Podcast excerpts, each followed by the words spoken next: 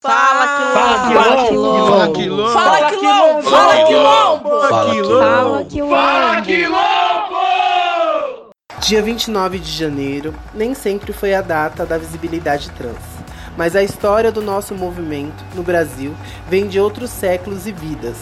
Nossa ancestralidade de luta caminha com Chica Manicongo desde 1500, profetizando dignidade humana para nossas corpas. Falar da visibilidade trans é sobre uma afronta antissistêmica, sobre o direito de existir para todos com oportunidades digna e respeito. Humanidade que ainda é tão negada para nós. Hoje é dia de falar de todos que já foram ceifados pela política genocida contra nossas corpas, mas também para clamar vida aos que permanecem resistindo.